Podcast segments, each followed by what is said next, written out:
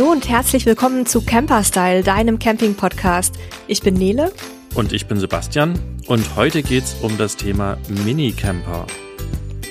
Und da haben wir eine ganz liebe Kollegin uns eingeladen, die schon sehr lange in ihrem Minicamper unterwegs ist. Und zwar die Ali, ist auch Redakteurin bei uns. Vielleicht kennt ihr auch den ein oder anderen Artikel von ihr. Und bevor ich jetzt zu lange über dich erzähle, lasse ich dich das mal selbst machen. Ali, magst du dich einmal kurz vorstellen, bitte? Ja, sehr gerne. Ja, ich bin Ali. Herzlichen Dank für die Einladung. Ähm, ich bin 38 Jahre alt, bin tatsächlich seit ungefähr zehn Jahren zum äh, Camping gekommen, also vor zehn Jahren zum Camping gekommen. Und äh, wie du schon gesagt hast, wir waren zwischenzeitlich auch mal recht lange mit unserem Land Rover Defender unterwegs den wir etwas umgebaut haben. Und da hat es uns mal zwei Jahre nach Süd- und Nordamerika verschlagen. Wir sind die Panamerikaner gefahren von Feuerland nach Alaska. Und insofern kann ich euch hoffentlich einiges an Erfahrung mit einem Minicamper auch auf etwas unwegbarem Terrain berichten und freue mich auf alle Fragen, die ihr an mich habt. Und wir werden die Ali löchern dazu, was es vielleicht für Minicamper gibt, welche Vor- und Nachteile das hat, damit zu reisen, auf was man achten sollte. Wir werden uns einen aktuellen Reisebericht anhören von gestern. Ihr wart gerade aktuell unterwegs und seid gerade quasi zurückgekommen. Und wir wollen natürlich auch von deinen Panamerikaner-Reise-Erlebnissen erfahren. Und liebe Hörer, liebe Hörer da draußen, entweder schaffen wir das alles in einer Folge oder es werden zwei Folgen. Das werden wir einfach im Laufe des Podcasts hören. Also seid gespannt. Es gibt halt super viel Spannendes zum Thema Minicamper und Reisen damit für euch zu hören. Jetzt aber ganz kurz Werbung. Wenn auch du mit Minicamper unterwegs bist, kannst du dir mit einem Dachzelt einen gemütlichen Schlafbereich mit tollem Ausblick zaubern. Für Abenteurer und solche, die es werden wollen, bietet unser heutiger Werbepartner Owen Faltdachzelte und Hartschalendachzelte zu einem Top-Preis-Leistungsverhältnis. Der Aufbau gestaltet sich kinderleicht und ist mit wenigen Handgriffen erledigt. Im Inneren der Dachzelte findest du viele smarte Ablagefächer und durch das Panoramafenster kannst du nachts die Sterne zählen. Zur Erweiterung gibt's optionale Vorzelte, mit denen du dir mehr Stauraum und Platz zum Chillen schaffst. Die Owen-Dachzelte gibt es schon ab 1399 Euro.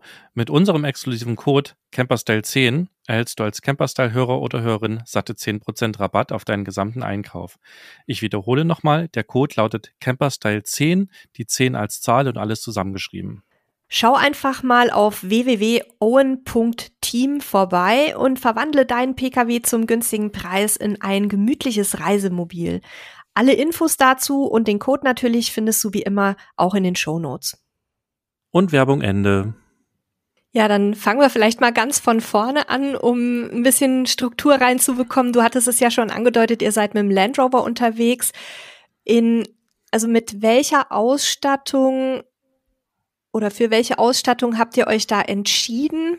Kannst du das so ein bisschen beschreiben, euren Ausbau? Ja, klar. Also wir haben mal äh, in 2013 angefangen mit einem relativ nackten Land Rover Defender und einem Dachzelt. Das, so haben wir dann unsere allerersten Touren absolviert in Europa. Die allererste Tour ging damals nach Norwegen, drei Wochen. Dann waren wir noch auf Korsika und äh, fanden das tatsächlich auch richtig toll mit diesem Dachzelt. Da hatten wir unten noch eine ähm, Schubladenlösung mit einzelnen Fächern, dann für Kleidung, Lebensmittel und so weiter und eine große Kiste als Küche, die wir dann, wenn wir geparkt haben und gecampt haben, eben rausgeräumt haben. Das war alles noch recht rustikal, möchte ich mal sagen, aber für die allerersten Europatouren ganz, ganz toll. Man hat aber natürlich eben nicht diesen Komfort, dass man auch im Innenraum sich aufhalten kann, stehen kann, sich drin umziehen kann und so weiter, sondern sobald man eben aus dem Dachzelt die Leiter runterklettert, ist man draußen auf dem Präsentierteller. Und insofern haben wir uns dann auch im Hinblick auf die längere Reise für ein Hubdach entschieden, was uns eben insbesondere den Komfort gibt, dass wir aufklappen, drin stehen können, auch mal drin kochen, drinnen schlafen bei geschlossenem Dach. Dieses Hubdach hat an den Seiten eben auch Zeltwände. Das heißt, insbesondere bei Wind ist das auch ein bisschen flatterig und anfällig, laut und es wackelt ganz doll. Insofern sind wir dankbar, dass wenn wir das auch zuklappen können und dann auch mal drinnen schlafen können. Im Hinblick auf die lange Reise haben wir dann auch drin einen richtigen Ausbau einbauen lassen. Das heißt, von einem Tischler, Bänke, also eine Bank, Schränke mit verschiedenen Fächern, um einfach auch, also bei der langen Reise den maximalen Stauraum rauszuholen, denn da braucht man ja doch so einiges an Kleidung, gar nicht mal so viel, ehrlich gesagt, äh, wie man vielleicht denkt, wenn man hier so unterwegs ist. Aber man nimmt ja dann auch einiges an Ersatzteilen mit, Autozubehör, Campingzubehör und so weiter, so dass wir dann dankbar waren über jeden Stauraum, den wir da am Ende hatten. Und jetzt ganz aktuell haben wir den äh, Dulli heißt der tatsächlich. Ich kann euch gar nicht so genau sagen, wo dieser Name herkommt. Wir haben ihn uns im Nachhinein einmal als Defender Bully erklärt, aber ehrlich gesagt war das eher die, die nachträgliche Erklärung. Also Dulli heißt unser Auto. Und jetzt haben wir einen ganz neuen Ausbau drin von dem gleichen Tischler, der uns auch damals den Ausbau für die lange Reise gemacht hat, der aber jetzt für unsere aktuellen Anforderungen wieder kürzere Trips hier in Europa ein bisschen flacher gebaut ist, so dass wir drin noch etwas mehr, sag ich mal, Fläche zum Chillen haben, etwas weniger Stauraum, aber einfach im Auto ein bisschen mehr Aufenthaltskomfort. Wir sind inzwischen auch zu dritt unterwegs, nicht mit Kind, sondern mit einem kleinen Hund. mit einem ganz zauberhaften kleinen Hund, ähm, der gar nicht so klein ist eigentlich, weil wenn jemand hört kleiner Hund, dann denkt er immer so an so eine Zoe wie bei uns. Ähm, mit flacherem Ausbau meinst du also nicht so tiefe Schränke, ne? Nicht so hohe Schränke so insbesondere. Hohe. Ah, das ist quasi, also wir haben mehr Platz zwischen Decke oder der äh, Liegefläche des Hubdaches und der Bank. Also das heißt, wenn wir auch bei schlechterem Wetter drin liegen oder natürlich auch, wenn alles hochgeklappt ist und die sind etwas breiter gebaut. Das heißt, wir können, das haben wir jetzt eben gestern ganz aktuell das erste Mal wirklich getestet und wir hatten ein bisschen Wind. Insofern war das auch gleich sehr angenehm. Können wir richtig drin liegen auf breiteren Bänken, als es vorher der Fall war. Und ist das dann, wie kann ich mir die Liegefläche vorstellen? Sind das einfach an den Seiten Sitzbänken, wenn man jetzt quasi, also wir stellen uns jetzt mal hinter euer Auto und gucken quasi zur Heckklappe mal rein. Liegt ihr dann, sind da links und rechts Sitzbänke, wo ihr drauf liegt oder, oder wie, wie ist das im Innenraum gestaltet dann? Genau, links und rechts sind Sitzbänke, die jeweils aufklappbar sind, also es sind große Staufächer. Und in der Mitte ist in den, in die Bodenplatte eingelassen sind noch zwei zusätzliche Holz, ähm, Platten, so dass wir den Raum zwischen den beiden Bänken in zwei geteilt schließen können. Und dann haben wir eine breite Liegefläche hinten im Auto. Und wir haben das zweigeteilt, damit eben besagter Hund, auch wenn wir, sage ich mal, da hinten äh, liegen, dann auch noch ein bisschen Luft kriegt, wenn sie unten liegt. Letzte Nacht hat sie dann am Ende oben gelegen auf unserer Matratze, aber das kennst du wahrscheinlich, Nele. Äh, nein, nein. Äh, übrigens, das kenne nicht nur ich, sondern auch Sebastian, der drei Hunde hat, die ein etwas anderes Kaliber sind als unsere und auch die dürfen äh, mit im Familienbett schlafen. Dafür würde extra ein Familienbett gebaut. Oh, Wahnsinn. Ja, es ist aber tatsächlich mit drei Hunden mittlerweile äh, im, im, im Camper, den wir hatten, nicht mehr machbar gewesen. Er war 1,40 breit und es sind eben 2,40 und 20 Kilo Hund und das wurde dann doch deutlich zu eng. Ähm, deswegen sind wir jetzt auch gerade am gucken, wie jetzt so unser Campingleben weitergeht. Also aktuell sind wir gerade ohne Fahrzeug und schauen auch mal. Aber äh, wieder zurück zum Minicamper. Ähm, und so ein, so ein, warum habt ihr euch, oder fangen wir da an, warum habt ihr euch für das Fahrzeug entschieden, für den Defender? Ist einfach eine coole Karre. Das stimmt. es gibt keine, also rational, ich sag mal ganz ehrlich, ein Bulli ist in allem überlegen. Außer bei der Offroad-Fähigkeit. Äh, das ist natürlich schon ein Punkt, dass man sagt, okay, man kann auch abgelegenere Stellplätze erreichen. Wie oft machen wir das? Gerade in Europa ganz, ganz selten. Also insofern, ähm, Bulli ist einfach unfassbar durchdacht, was das ganze Camping angeht. Ist wirklich äh, ein fantastischer Camper. Aber der Defender ist einfach cooler. Und mein Mann war damals, glaube ich, so derjenige, der sagte, ich wollte schon immer einen Land Rover Defender haben. So sind wir zu diesem Auto gekommen. Ja, ich glaube, da nicken jetzt alle, die, die einen haben oder einen cool finden. Ähm, oder die gerne und, einen hätten, so wie wir. Genau, die gerne einen hätten, aber die werden ja gerade mit Gold aufgewogen. Und ähm, deswegen ist natürlich auch spannend, Alternativen zu sehen. Und das heißt, ihr habt auch über gar nicht über was anderes nachgedacht, sondern euch war von klar, wird ein Defender und äh, mit dem geht's dann los. Ja, das, äh, genau, also das war mehr so dieses, okay, ein Defender war immer cool und ich sag mal, diese Entwicklung hin zu dem, auch zu der Langzeitreise, das war ein, ein, einfach ein Prozess, der so über die Jahre ging. Es war jetzt nicht von Anfang an, wir haben uns 2013 dieses Auto gekauft und es war von Anfang an klar, dass wir eines Tages damit eine lange Reise machen würden. Und auch diese ganzen Ausbauschritte, das hat sich mehr so nach und nach ergeben und wir haben geguckt, okay, was brauchen wir, was macht Sinn.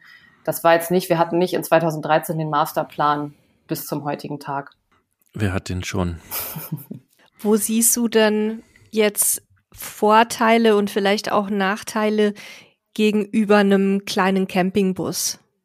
Also zum Beispiel so ein VW Bulli mit einem kurzen Radstand. Gibt's ja auch als, als ähm, Allradvariante, aber ein Minicamper ist ja dann doch noch mal ein Stück weit kompakter.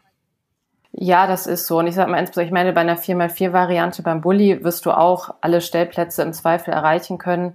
Also ich sag mal jetzt auf der, auch auf der ganz langen Reise in Südamerika, wir sind auch mit anderen Reisenden in Bullis unterwegs gewesen, teilweise auch im T3. Also man, äh, das ist schon so, dass die auch die allermeisten Plätze genauso erreicht haben wie wir. Ich sag mal, wir waren etwas gelassener an manchen Stellen und wir sind einmal mit ähm, einem befreundeten Paar drei Tage Offroad in Bolivien gefahren auf bis zu 4600. Ich glaube, die höchste Stelle waren sogar fast fünf. Ah, nee, ich glaube sogar der Grenzübergang war auf 5100 Meter. Also wir waren wirklich verdammt hoch. Und wenn es dann auch mal so kleinere Wasserdurchfahrten gab oder so, sind wir vorangefahren und haben dann im Zweifel auch gezogen. Also wir hatten da natürlich einfach ein anderes Selbstbewusstsein, was Strecken angeht. Und auch wenn wir jetzt hier Stellplätze erreichen wollen würden, die abgelegen sind, ich sag mal, der Defender, der kommt so ziemlich überall recht gelassen durch. Also das ist definitiv der Vorteil jetzt im Vergleich zu einem Bulli. Aber ansonsten das reine Camping, da ähm, hat im Zweifel der Bulli auch Vorteile. Das ist einfach so. Ist jetzt auch die Frage, ne, ob der Bulli noch ein Minicamper ist oder ob der schon wieder nicht eine eigene Klasse ist, aber. Nee, der Bulli ist ein Campingbus, ein Van. Genau, ne, also der ist ja quasi irgendwie schon wieder eine, eine Stufe größer und, und wir haben zum Beispiel auch auf unseren Reisen zwischendrin, ich glaube in Spanien mal jemanden kennengelernt, einen Schweizer. Und der war mit einem, ich glaube, es war ein Renault Kangoo, also mit so einem, ich nehme Hundefänger, aber das ist nicht die richtige Bezeichnung. Ich glaube, die Dinger heißen Hochdachkombi. Hochdach genau. ähm, der war äh, auch mit so einem Hochdachkombi unterwegs. Der ist ja wahrscheinlich von der Größe her, der ist nicht so hochbeinig wie wer die Defender, aber wahrscheinlich gar nicht so viel kleiner im Innenraum. Mir fällt es jetzt tatsächlich schwer, das mir vorzustellen. Aber das ist ja quasi die eigentliche Klasse. Deswegen würde ich quasi den Bulli auch so ein bisschen außen vor lassen, auch wenn er seine vielen Vorteile hat. Ähm, habt ihr auch andere Reisende, die nicht in einem geländefähigen Fahrzeug unterwegs waren, unterwegs getroffen, die im Minicamper warten? Also in so einem Hochdachkombi habt ihr auch so eine Leute unterwegs getroffen? Wir haben auch Leute unterwegs getroffen mit einem Motorroller, mit einem normalen Kombi, also wirklich kein, also diese, äh, dieses Paar, was ich eben erwähnte, mit denen wir drei Tage in Bolivien Offroad unterwegs waren, die hatten zwar ein 4x4-Fahrzeug, aber das war ein ganz normaler Kombi.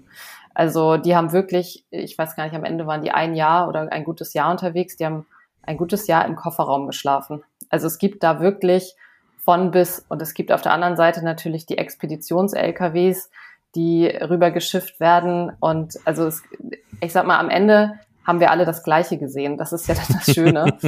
und äh, die einen halt mit mehr Komfort und die anderen mit weniger und aber es macht ja gar nichts. Also für jeden es gibt es da das passende Modell und auch für jeden Geldbeutel das passende. Was macht denn für dich den besonderen Reiz bei so einem sehr kompakten Fahrzeug aus, wenn ihr damit ähm, ja campen geht oder auch längere Touren unternehmt? Naja, das ist natürlich insbesondere in Europa ist das Thema immer dieses, wir wollen auch in Städte fahren. Wir waren eben vor unserer langen Reise auch viel in Südeuropa unterwegs, in Portugal, in Italien und so. Und das ist natürlich ein Klassiker, wenn man jetzt mit einem riesen Wohnmobil da um die Ecke kommt oder auch mit diesen riesigen LKWs. Es ist immer ein Thema, wie kommt man noch in die kleinen Städte, in die Dörfer. Und da sind wir völlig entspannt. Das ist letztlich, wenn wir den zugeklappt haben, ein größerer Pkw. Also zwar ein Geländewagen, aber der kommt überall rein. Wir müssen ein bisschen aufpassen. Ich sage mal, das Einzige sind so Parkhäuser. Dafür sind wir inzwischen zu hoch, einfach auch durch dieses Hubdach. Aber ansonsten ist das einfach der entscheidende Vorteil. Und ich sag mal, in Südamerika hat man dann auch viele Durchfahrten und auch äh, Brücken.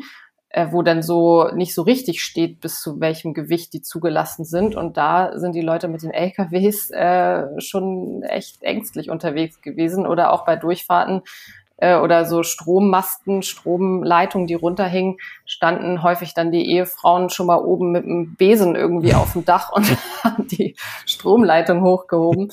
Also ich sag mal, sowas ist uns alles erspart geblieben. Also wer es nicht kennt, ähm, ich kenne es aus Mexiko, nur Südamerika fehlt mir noch. Ähm, da sind die Stromleitungen teilweise etwas abenteuerlich. Also das sind dann wirre Drähte und Kabel, die kreuz und quer über die Straßen gehen, ähm, von den Masten zu den Häusern und wieder zurück und teilweise zwischen den Häusern auch noch hin und her. Ähm, auf freier Strecke auch teilweise. Also das kann man wirklich nicht mit, mit der Stromversorgung hier vergleichen. Deswegen kann ich mir das ungefähr vorstellen, wie das bei euch aussah. Jetzt, jetzt lasst uns mal ins Fahrzeug reingucken, was ihr da so dabei habt. Also du hast ja gerade schon geschildert, was wie ihr die, die Staufächer sozusagen organisiert habt, wo ihr drauf schlaft. Was habt ihr denn sonst dabei? Du hast von, von der Küche gesprochen, lass uns doch da mal beginnen. Ähm, was habt ihr dabei zum Essen, Kochen, Kühlen? Also Küche, da haben wir eine ganz gute Lösung gefunden. Da hatten wir irgendwann, ich glaube, auf einer Messe zufällig einen anderen Defender gesehen, der so eine Kiste an die Seite montiert hatte, die man öffnen kann und dann, ähm, sag ich mal, geht diese vordere Klappe ein Stückchen runter und ist so vor einem wie eine Arbeitsfläche. Das heißt, man steht außen am Auto und hat ganz an einer ganz komfortablen Höhe eine Arbeitsfläche, auf der man ja direkt schnippeln, kochen, was auch immer machen kann.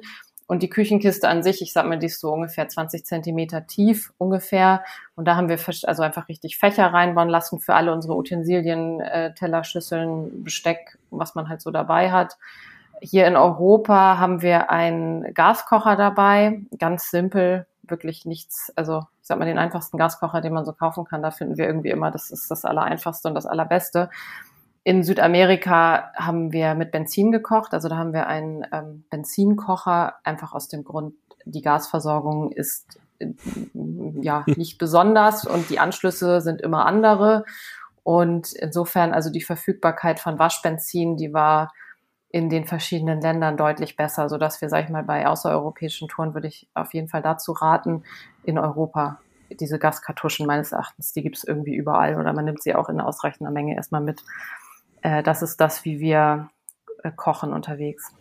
So, dann nochmal im Detail nachgefragt, diese, diese Küchenbox, die ist außen oder in die Wand integriert oder? Die hängt außen am Fahrzeug. Und die nimmt man dann zum Fahren ab und Nein, nee. Ach nein, so. nein, die bleibt ah. immer dran. Die ist dauerhaft montiert. Also die haben wir auch tatsächlich, ich sag mal, wir benutzen das Auto inzwischen ja auch hier. Äh, mein Mann ist Jäger, der fährt damit ins Revier und äh, ich fahre damit meinen Reitstall und so weiter. Also die hängt immer dran der fährt da nicht ins Revier, sondern der, der macht sich einen schönen Nachmittag und kocht Den da. habe ich auch. und kocht da fleißig und macht Picknick. Trinkt Kaffee. und okay. habt ihr was dabei zum Kühlen? Von ja, wir haben eine Engelkühlbox, unverwüstlich. Die haben wir jetzt auch schon, naja, bestimmt acht Jahre oder so.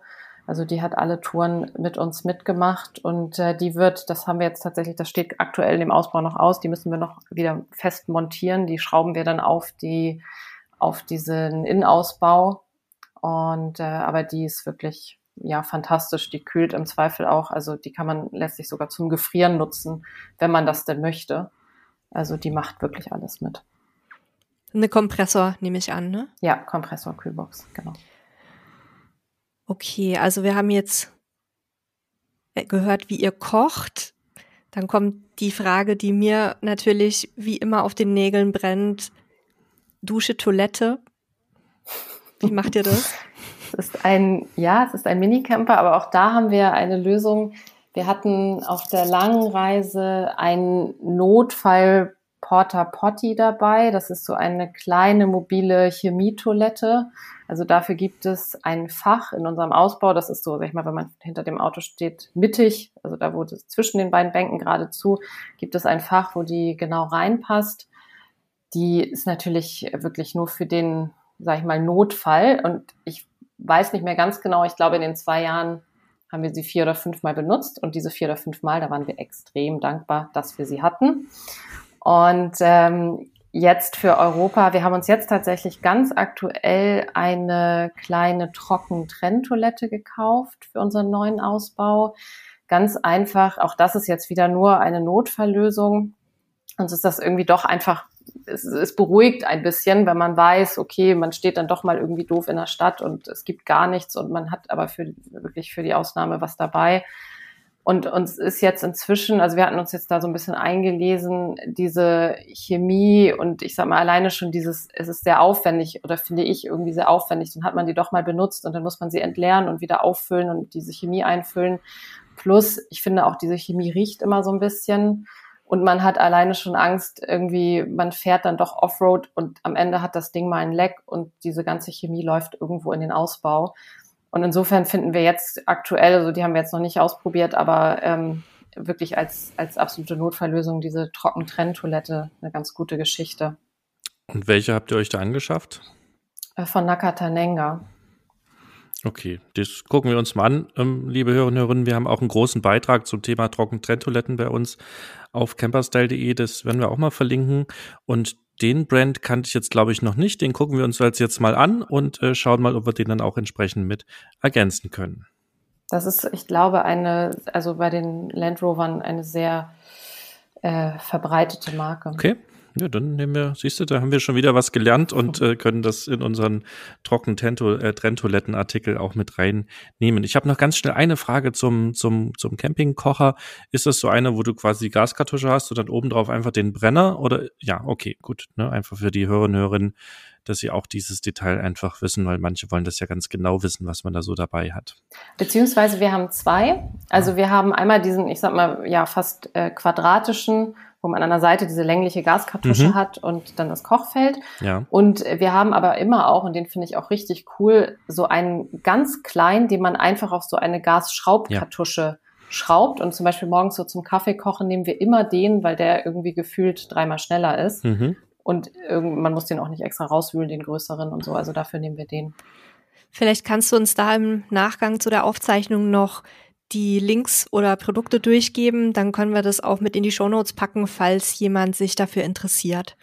Sehr gerne. Genau, mit der Toilette hört es ja nicht auf, äh, was die Badezimmerlösung im Minicamper angeht.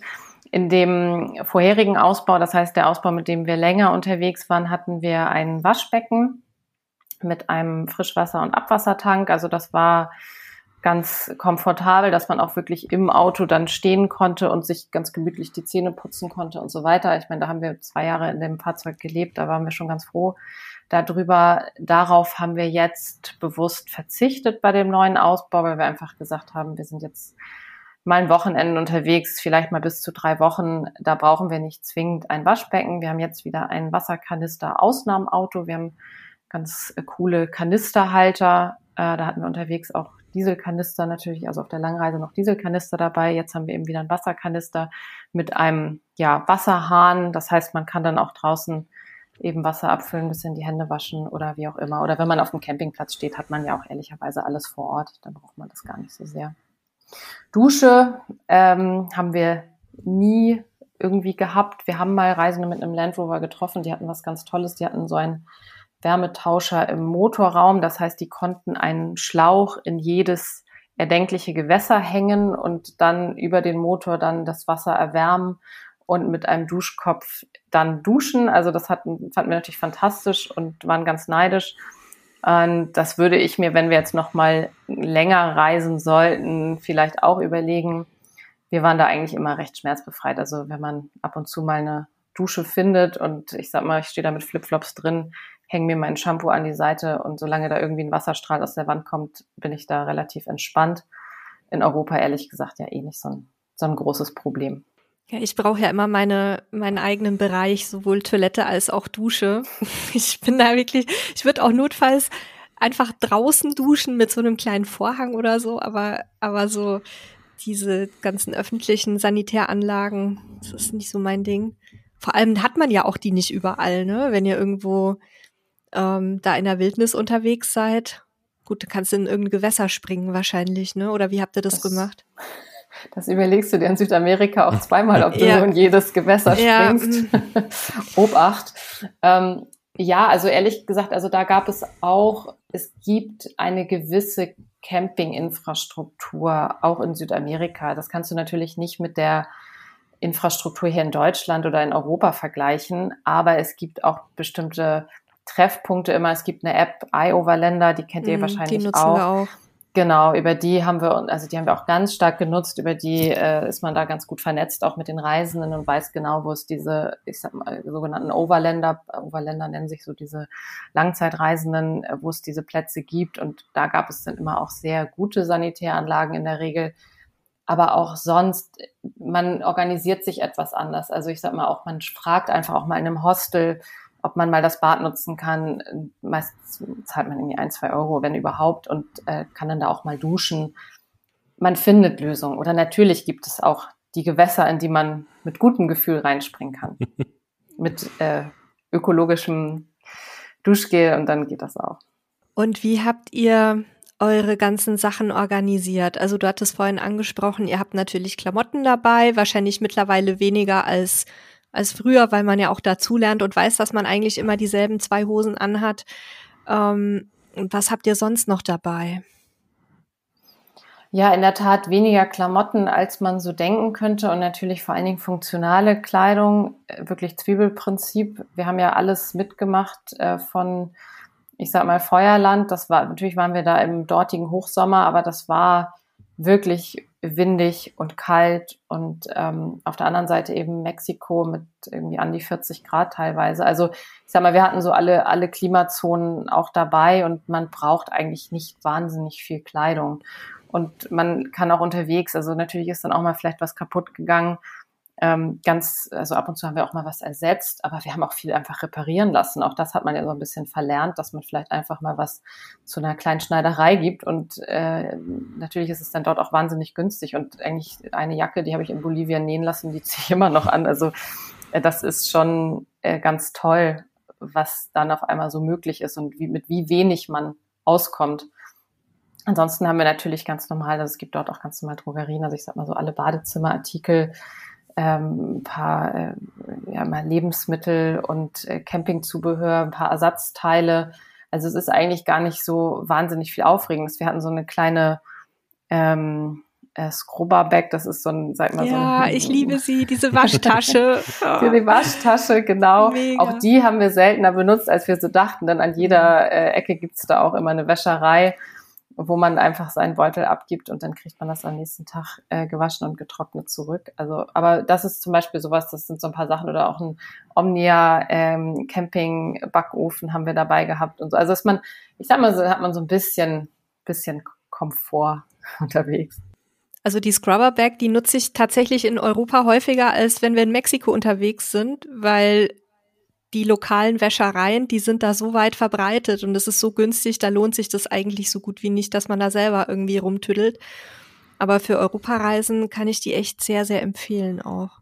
Ja, das ist also in der Tat Lateinamerika.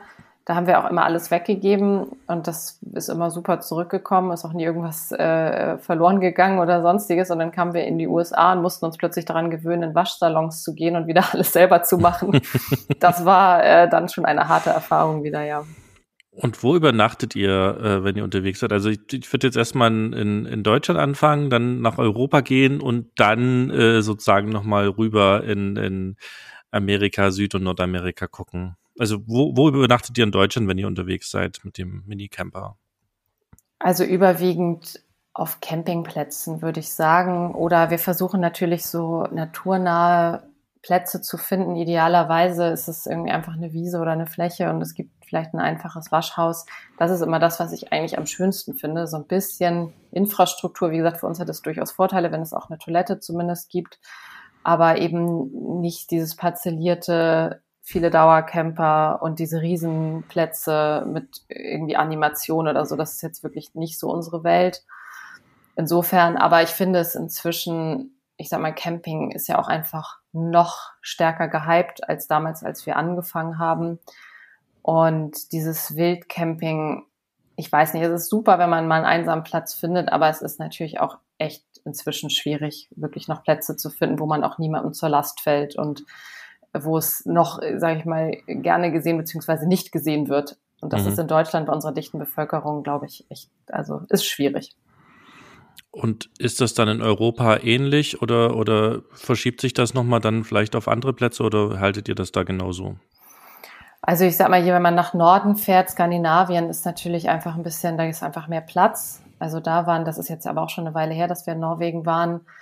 Aber da gab es doch immer noch den einen oder anderen Spot, wo wir auch mal so standen. Und da gibt es tatsächlich, damals zumindest gab es noch unheimlich viele von diesen, ich sag mal, einfachen Wiesenplätzen, wo man, ich glaube, damals immer irgendwie äh, umgerechnet 10 Euro oder so einen Umschlag gesteckt hat, vorne rangehängt hat oder so. Und also da war dann auch nicht irgendwie mit Empfang und ähm, da war auch sonst niemand. Aber das war doch so ein äh, mehr oder weniger offizieller Campingplatz. Sowas finde ich am coolsten, wenn es sowas gibt. Und Südeuropa, ja, muss man immer sehen. Wir hatten in Italien mal so Glück, da haben wir auch Plätze gefunden bei einem Bauernhof oder so, dieses, ich sag mal, was Richtung Landvergnügen und so. Das ist natürlich nett, wenn man einfach auf einem Hof stehen kann. Mhm. Und wie habt ihr jetzt euer vergangenes Wochenende gestaltet? Das war jetzt Premiere mit dem neuen Ausbau, ne? Genau, das war Premiere mit dem neuen Ausbau. Das war völlig spontan, dass wir, wir haben jetzt so die letzten Wochen äh, im Auto wieder rumgewerkelt. Da war auch ein paar Wochen in der Werkstatt und es wurde mal wieder ein bisschen auf Vordermann gebracht. Naja, und jetzt haben wir eben auch die ganzen Sachen wieder vorgeholt, die ganzen Küchenutensilien und die Schlafsäcke und naja, was man alles so dabei hat und alles wieder gewaschen. Und das lag jetzt dann irgendwie bereit und dann war das gestern eine ganz spontane Idee, dass wir sagten, Mensch, eigentlich Wetter ist ganz passabel, lass uns mal losfahren. Und dann sind wir einfach, wir wohnen hier oben an der Ostseeküste und sind dann nach Fehmarn gefahren. Das ist für uns eine Stunde zu fahren oder nicht mal, ich glaube eine Dreiviertelstunde ungefähr. Und sind da auf einen Campingplatz gefahren, direkt an der Küste und haben einfach mal gesagt, komm, wir wollen einfach nur mal wieder im Auto schlafen und mal gucken, wie das jetzt alles so funktioniert mit unserem neuen Ausbau, wie wir da drin schlafen und auch mit dem Hund, wie das klappt. Und ähm, ja, dann war das wirklich einfach mal wieder eine Nacht mit Wellenrauschen äh, und das war wirklich also ganz toll und auch beruhigend, dass es noch Spaß macht und dass wir auch noch gut im Auto schlafen können. Also ihr wollt auf jeden Fall weitermachen. Auf jeden Fall, ja. Wir sind jetzt wieder völlig angefixt und planen jetzt schon die nächsten Wochenenden und vielleicht mal wieder einen längeren Urlaub auch. Da komme ich dann gleich nochmal zu und quetsch dich aus. Aber ich glaube, Sebastian hatte noch eine Frage dazwischen. Ja, für mich war jetzt eine Frage, würdest du für irgendein anderes Fahrzeug deins eintauschen oder euers eintauschen? Wahrscheinlich würde ich bei einem 4x4 Sprinter schwach werden. Okay. Wer nicht?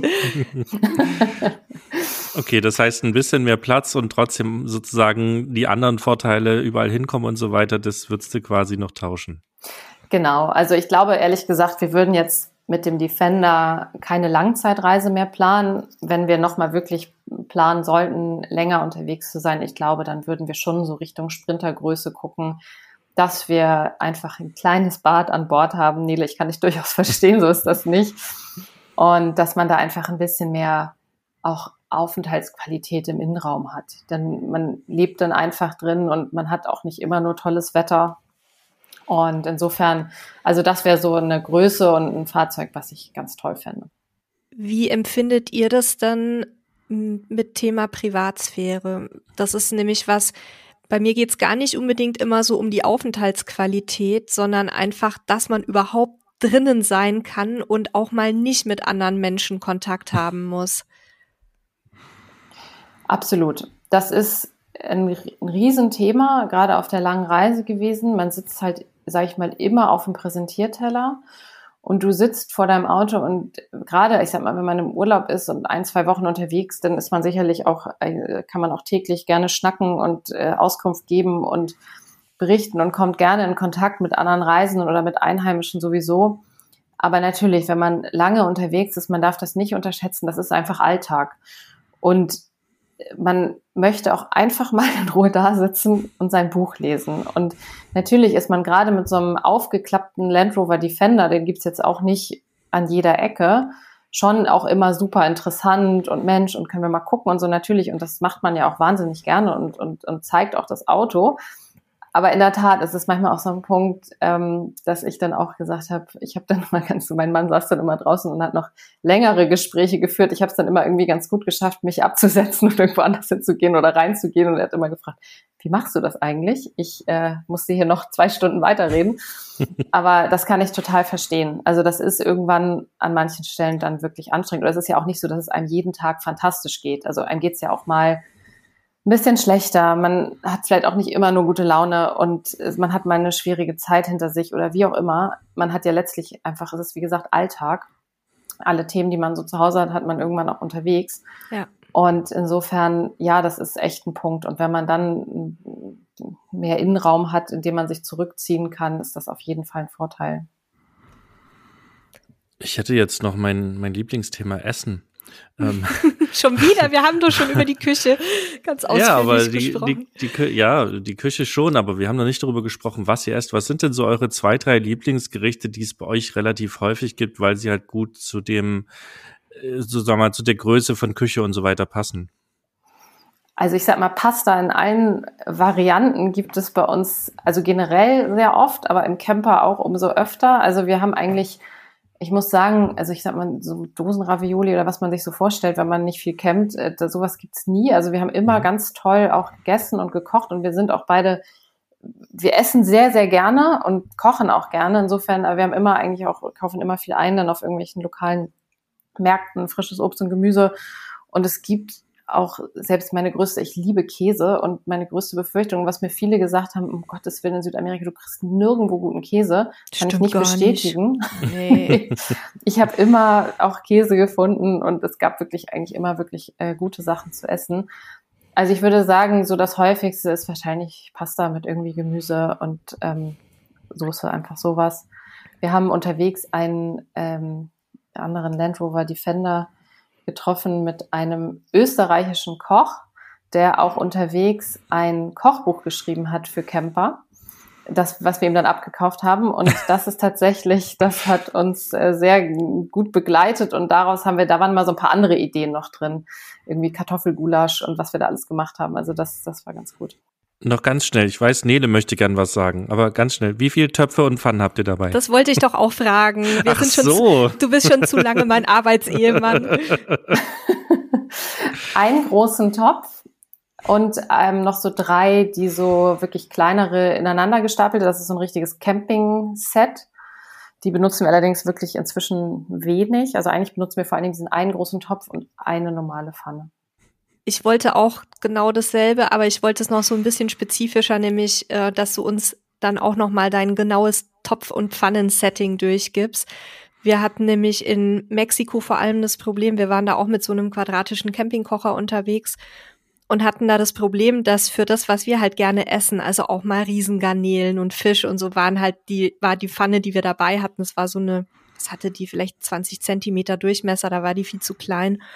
Und da würde mich mal aus eurer Erfahrung interessieren, was sich da bei euch bewährt hat. Also das, was ihr wirklich auch nach wie vor gerne nutzt. Also wir haben eigentlich, ist es glaube ich meines Erachtens eine ganz normale Pfanne. Der einzige Unterschied zu der, die ich hier jetzt zu Hause in der Küche habe, ist der, dass der Griff sich so nach innen einklappen lässt. Das mhm. heißt, die hat ein etwas kleineres ähm, Packmaß. Aber ansonsten ist das eigentlich eine ganz normale, ich weiß nicht genau den Durchmesser, aber ja, eine Pfanne, wie ich sie hier auch zu Hause in der Küche habe. Wie ist es denn für euch als Paar gewesen, wenn ich das fragen darf? Also wir werden es auch immer gefragt bei uns, äh, wie wir das miteinander aushalten auf so engem Raum. Ich denke, die Frage kennt ihr, aber es ist sicherlich auch spannend für die Hörerinnen und Hörer, die auch sowas ähnliches vorhaben. Ja, absolut. Also die Frage kommt natürlich oft und ich glaube, es gibt viele Paare, die sich das gar nicht vorstellen können. So zwei Jahre auf engstem Raum und äh, ohne viel äh, Zeit für sich alleine. Für uns ehrlich gesagt war das überhaupt kein Problem. Wir sind aber auch eher ein Paar, was gerne viel Zeit miteinander verbringt. Das war immer so. Wir sind jetzt fast 20 Jahre schon zusammen. Und insofern, also das war auch, haben wir uns auch vorher, haben wir das nicht in Frage gestellt und das war jetzt für uns auch nicht überraschend, dass es so gut lief. Also das, ich weiß es nicht. Ich glaube, da funktioniert auch jede Beziehung, ehrlich gesagt, ein bisschen anders.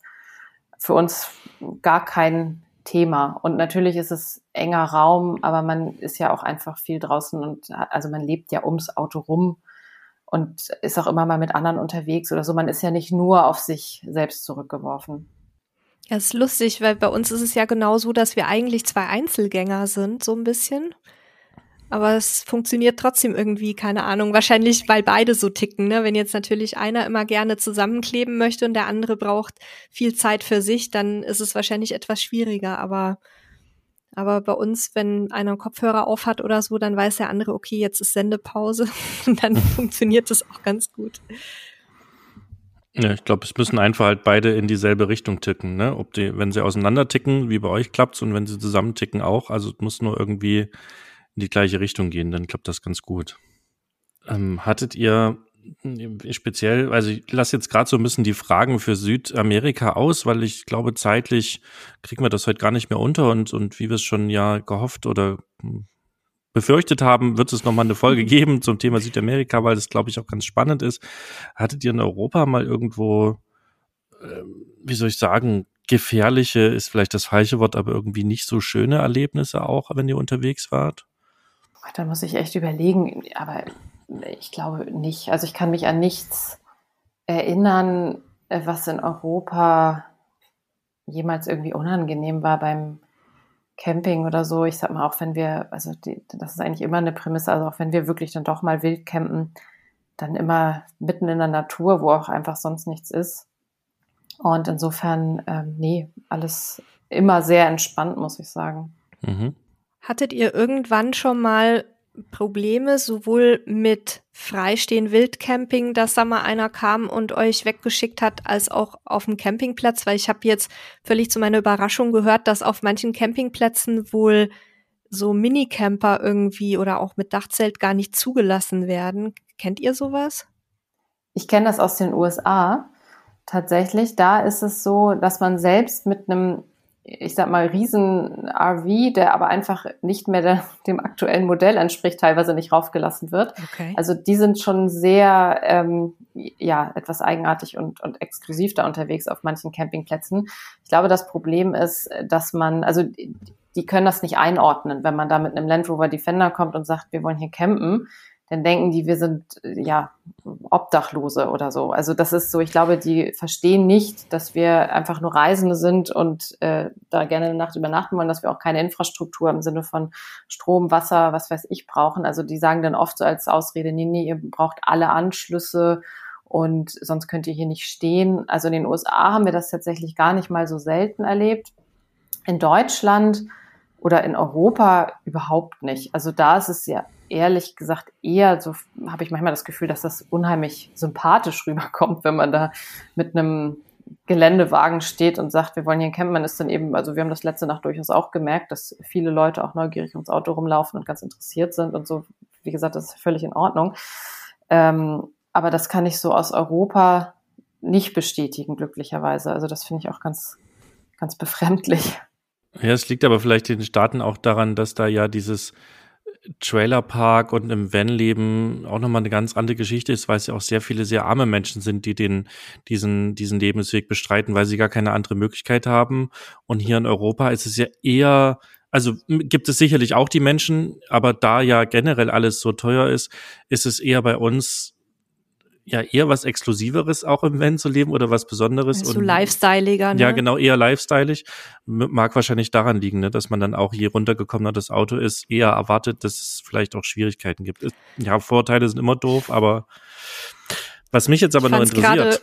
Grade, so. Ich fand es gerade nur, sorry, muss ich jetzt einmal einstreuen. Also ich möchte mal gerne Obdachlo einen Obdachlosen mit Land Rover Defender sehen. Das ist ja, das ist ja Hanebüchen, wenn man weiß, was die Autos kosten. Aber wir wissen das, das wissen ja, genau, aber genau. das wissen ja viele hm. Menschen nicht, ne? Was ein Land Rover Defender hm. ist, wissen viele nicht und dass die jetzt auch noch mit Gold aufgewogen sind, auch noch viel weniger. Also das kann ich mir schon vorstellen.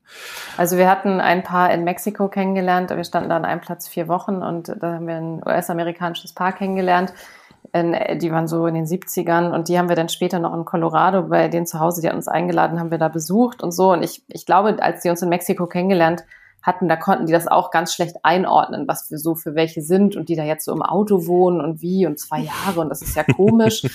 und dann kamen wir zu denen und das war dann auch sehr schön. Wir waren da eine knappe Woche, glaube ich, und tatsächlich dann fing die ganze Nachbarschaft an, bei denen zu Hause zu klingeln und nach unserem Auto zu fragen. Und ich glaube, dann haben sie erst gegoogelt und realisiert, dass wir eben, also dass das ein ganz äh, vernünftiges Auto ist und dass das sogar ja in den USA für Leute, die es kennen, dass es dort auch extrem gehypt wird und so. Und dann hat man so richtig gemerkt, ah, es macht das ratterte so und dann, ah, okay, ganz so schlecht stehen die vielleicht doch nicht da, wie sie in Mexiko noch dachten, ja. Vielleicht müssen wir denen doch keinen Reis schenken.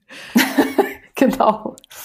Ja, ist spannend, ne? Die Vorurteile und wie schnell man Dinge in Schubladen gesteckt hat. Ähm, was mich jetzt aber noch interessiert, noch ein ganz wichtiger Punkt, ja, eine meiner Lieblingsthemen. Wie macht ihr das mit dem Strom? Was habt ihr da irgendwas Spezielles dabei oder macht ihr es einfach mit der, mit der eingebauten Batterie? Genau, wir haben ein Doppelbatteriesystem, über das die, äh, der Kühlschrank eben auch läuft und so weiter. Und wir haben ein Solarmodul, was wir dann äh, ja rauslegen können. Das ist mobil, also das können wir dann ja ausrichten dahin, wo es gerade Sinn macht. So wird eben die äh, Batterie dann auch unterwegs geladen. Oder wir können natürlich auch ganz klassisch uns anschließen auf dem Campingplatz, wenn es die Möglichkeit gibt. Okay.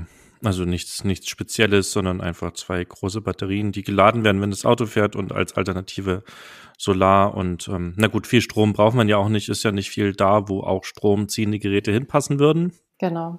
Okay, cool. Dann habe ich tatsächlich meine Fragen beantwortet bekommen. Nele, was hast du noch an Fragen offen? Naja, wie, wie man sich denken kann, brennen mir natürlich die Fragen zu, zu Panamericana auf den Nägeln, weil mir mein Mann auch schon seit Jahren damit in den Ohren liegt, dass er die machen möchte.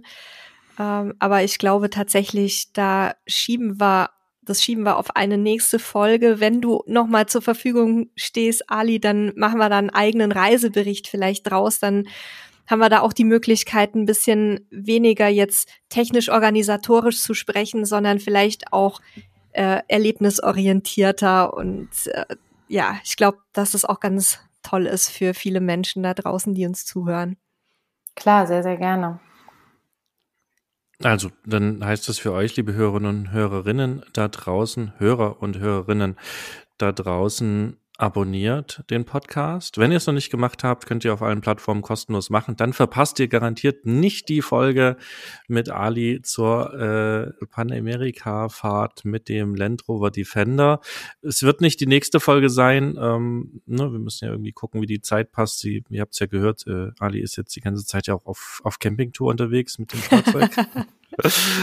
um, aber so verpasst ihr es nicht. Ich fand es super spannend. Ähm, ich, für mich ist das ja gerade auch alles spannend, weil jetzt in meinem Kopf wieder losgeht, hm, okay, ähm, reicht vielleicht auch so ein Fahrzeug. Wir sind ja auch äh, oft eher dann in Zukunft alleine mal mit einem Hund unterwegs, so von der Planung her, aber mit allen drei Hunden brauchen wir ein großes Fahrzeug, damit die, also weil wir auch Herdenschutzhunde haben, die eben auch ein bisschen ihren Abstand brauchen und äh, unser Campingverhalten wird sich sozusagen sowieso ändern.